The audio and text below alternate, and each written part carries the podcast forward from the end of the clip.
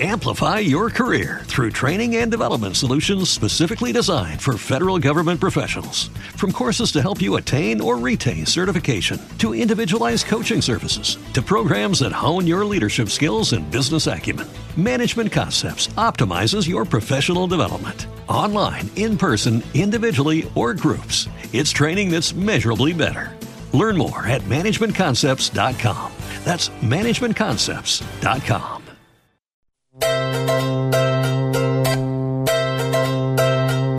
La compositora Juga Di Prima nos abre su baúl, donde viven canciones que nunca han visto la luz, para la sanación de traumas infantiles, con psicomagia radial espontánea.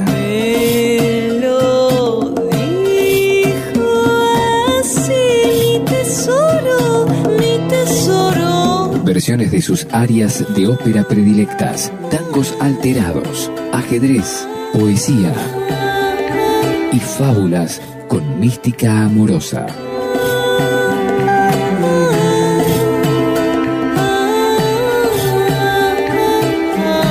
Juga Prima en Flash Violeta.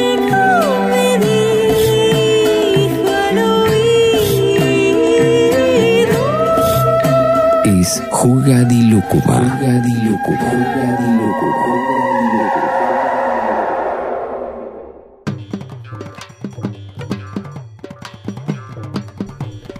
Lúcumas y lúcumos. Este juga de lúcuma será dedicado a un ser mitológico para algunos, real siempre para mí, que me ha encandilado, vigilado, atormentado, fascinado, intrigado, enamorado desde muy jovencita. Ese ser tiene patas delanteras y traseras. Tiene cola, tiene una piel suave, tiene alas grandes, fuertes. Tiene una mente poderosa, pero a veces terrorífica. Es la esfinge. La esfinge se remonta a la gran esfinge de Giza, que está ahí acompañando las pirámides en las orillas del Nilo, el delta del Nilo. También aparece en la mitología griega ligada a Edipo. Hay millares de representaciones y versiones de la esfinge en la India, en el sudeste asiático. Resuelve su acertijo. ¿Cuál es la voz que de mañana camina en cuatro patas, por la tarde camina en dos y por la noche camina en tres? ¿Saben o no? Yo no se los voy a decir. Averigüenlo ustedes mismos. O la esfinge va a devorarlos.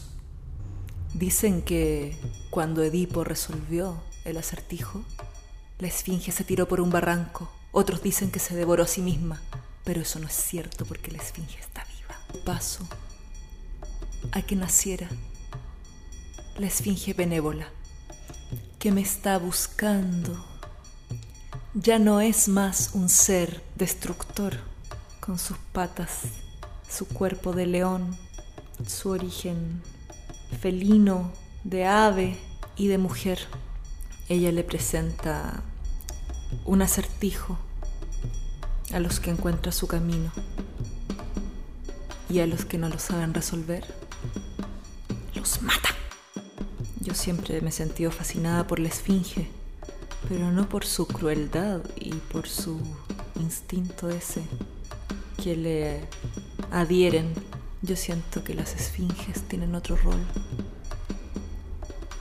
La esfinge benévola, estoy buscando la esfinge benévola. ¿Por qué tiene que ser mala la esfinge? ¿Por su naturaleza diversa? ¿Cuánto artista le ha dedicado novelas, poemas, múltiples representaciones? He estado trabajando una forma de caminar que me conecte con ella. Y el otro día estaba ensayando, tomé la guitarra y pude recordar al fin, después de siete años, los acordes de una canción, de una de mis primeras composiciones, que se llama Mi voz y su edad, y que le hablo a la esfinge, a la gran esfinge de Giza, en, según mi propio imaginario, claro, porque esa esfinge dicen que es masculina y que es un faraón, pero para mí no tiene género esa esfinge, es un ser tratando de releer la obra La Esfinge sin un secreto, The Sphinx Without a Secret, de Oscar Wilde, que leí, que leí hace muchos años ya, me encontré con que Wilde le había dedicado uno de sus poemas más perfectos a la Esfinge, y se llama La Esfinge. Y yo nunca lo he leído. Así que acá lo encontré y quería compartirlo con ustedes. ¿Qué les parece? Es un poco largo, pero trataré de no aburrirlos. Desde un ángulo oscuro de mi estancia, durante más tiempo del que puedo imaginarme, una esfinge bella y silenciosa me acecha a través de las tinieblas ondulantes. Intangible y quieta, no se alza ni hace el menor movimiento. Poco le importan el aire, el rojo sustituye al gris. Poco le importan las lunas de plata y los soles remolinantes. En el aire el rojo sustituye al gris. Las oleadas de luna descienden, pero cuando llega el alba, ella no se va cuando vuelve la noche, sigue ahí. La aurora sigue a la aurora y las noches declinan. Y durante todo ese tiempo, esta extraña gata permanece extendida sobre el tapiz chino, con sus ojos de raso fijos en la orla de cero. Permanece acostada sobre el tapiz, espiando oblicuamente sobre su pecho color roble ondea su piel suave y sedosa con estremecimientos.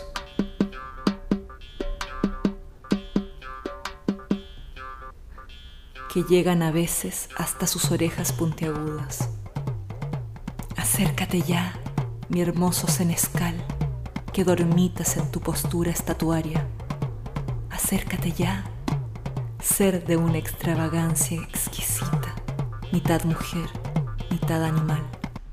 La señora de la noche, acércate, encantadora y lánguida esfinge mía. Ven a colocar tu cabeza sobre mi rodilla y déjame pasar una mano acariciadora por tu pecho y examinar tu cuerpo moteado como el de un lince. Acércate, déjame tocar esas garras ganchudas, amarillo pálido y coger a manos llenas esa cola que, semejante a una monstruosa serpiente, se enrolla alrededor de tus patas aterciopeladas. Un millar de siglos lentos te pertenecen, cuando yo, en cambio, he visto apenas veinte estíos despojarse de su verde librea para vestir la librea abigarrada del otoño. Pero tú sabes leer los jeroglíficos en los grandes obeliscos de granito has conversado con los basiliscos y has mirado frente a frente a los hipogrifos. Oh, dime, ¿estabas tú presente cuando Isis se arrodillaba delante de Osiris y viste a la egipcia cuando hacía disolver la perla para Antonio y bebía aquel vino embriagado todo de la joya e inclinaba la cabeza con un terror fingido para ver al colosal procónsul sacar de la espuma el atún salado? ¿Y espiaste a la cipriota cuando besaba al blanco Adonis sobre su lecho fúnebre? Seguiste a Amelnalk. Bueno, voy a omitir estas partes que hacen referencia solamente a pasajes históricos y voy a continuar buscando la relación de Oscar Wilde con la Esfinge. Cuéntame cómo te maldecían los sacerdotes en salmos entonados con voz chillona. ¿Quiénes eran entonces tus amantes? ¿Quiénes eran los que luchaban por ti en el polvo? ¿Cuál era el instrumento de lujuria? ¿Quién era tu amante cotidiano? ¿Era uno de aquellos lagartos gigantes que venían a enroscarse ante ti entre los cañaverales de la ribera? Venían a arrojarse sobre ti, sobre tu lecho revuelto, los grifos de grandes costados de metal. Venía el monstruo hipopótamo a abrazarse contigo entre la bruma. Eran los dragones de escamas plateadas, eran los dragones de escamas plateadas los que se retorcían de pasión en nudos complicados cuando pasabas junto a ellos.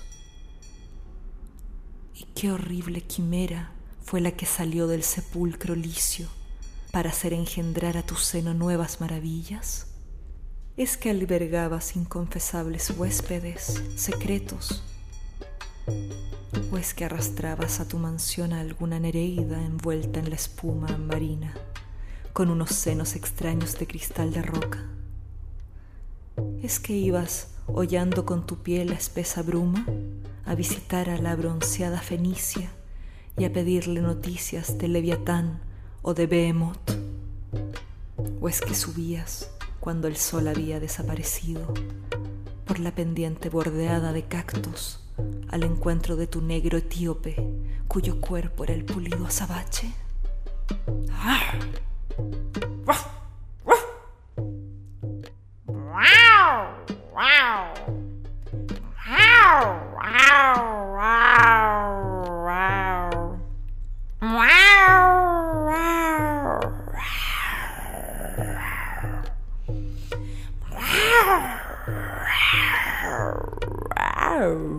Ay, Oscar, qué.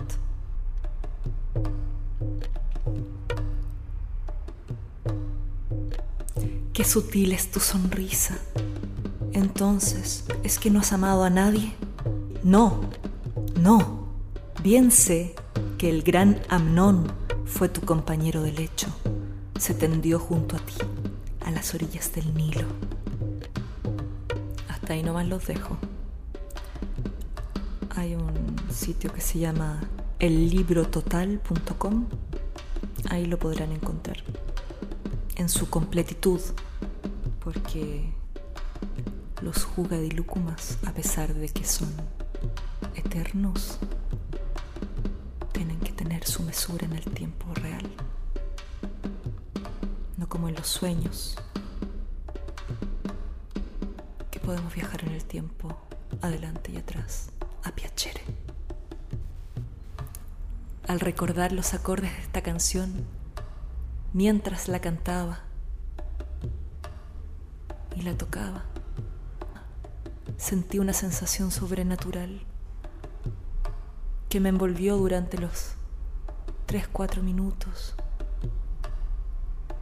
que dura esa canción y un poco más. Me recorría el cuerpo completo, una lluvia de quién sabe qué cosa, una lluvia de agua de Nilo, una sensación deliciosa, una certeza, una comunión. Con la esfinge añorada, soñada, que no se irá más de aquí. Si se cuelan unos gritos, son los vecinos que pelean como gatos enjaulados. Es una familia que tal vez tiene ancestros operáticos, pero muchas veces cuando están conversando, a mí me parece que se quieren asesinar los unos a los otros. Ojalá viniera la esfinge y con una sola mirada pusiera orden en ese hogar y les dijera que es muy impertinente gritarse así. Para finalizar este capítulo, no les voy a cantar la canción Mi voz y su edad, de la cual les he hecho mención de que tuve esa experiencia sobrenatural tan fuerte hace poquito que la recobré desde el año 2008 que no podía recordar sus acordes.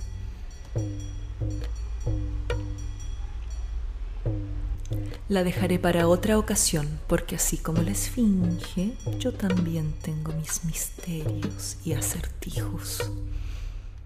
Un día la van a escuchar en vivo tal vez, o una grabación impredecible, y ahí ustedes dirán, ah, esa es la relación de la esfinge que viene esperando hace cuatro mil años para renacer. Voy a recitarles un poema del gran Federico García Lorca, un poeta que también amo mucho. Varios de mis grandes amores en la vida han sido poetas, pero ya no más. No los soporto, prefiero abrir un libro, leer su poema y cerrar el libro, porque son muy ególatras. Pero Federico, yo no te voy a meter jamás en el mismo saco a ti. La hora esfinge en tu jardín se abren las estrellas malditas. Nacemos bajo tus cuernos y morimos. Hora fría, pones un techo de piedra a las mariposas líricas y, sentada en el azul, cortas alas y limitas. Una, dos y tres sonó la hora en la selva. El silencio se llenó de burbujas y un péndulo de oro llevaba y traía mi cara por el aire. Sonó la hora en la selva, los relojes de bolsillo, como bandadas de moscas, iban y venían. En mi corazón sonaba el reloj sobredorado de mi abuelita. Chu, más raro el poema, bien bonito eso sí. ¿Qué opinan? Avianto, arrivederci. Hasta en sueños.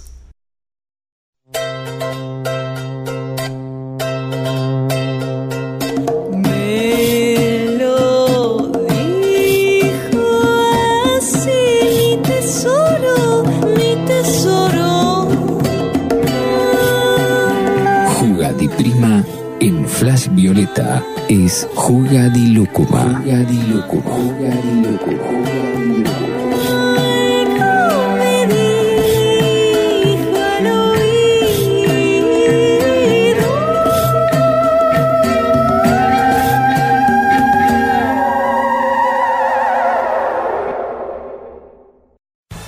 Amplify your career through training and development solutions specifically designed for federal government professionals. From courses to help you attain or retain certification, to individualized coaching services, to programs that hone your leadership skills and business acumen, Management Concepts optimizes your professional development. Online, in person, individually, or groups, it's training that's measurably better.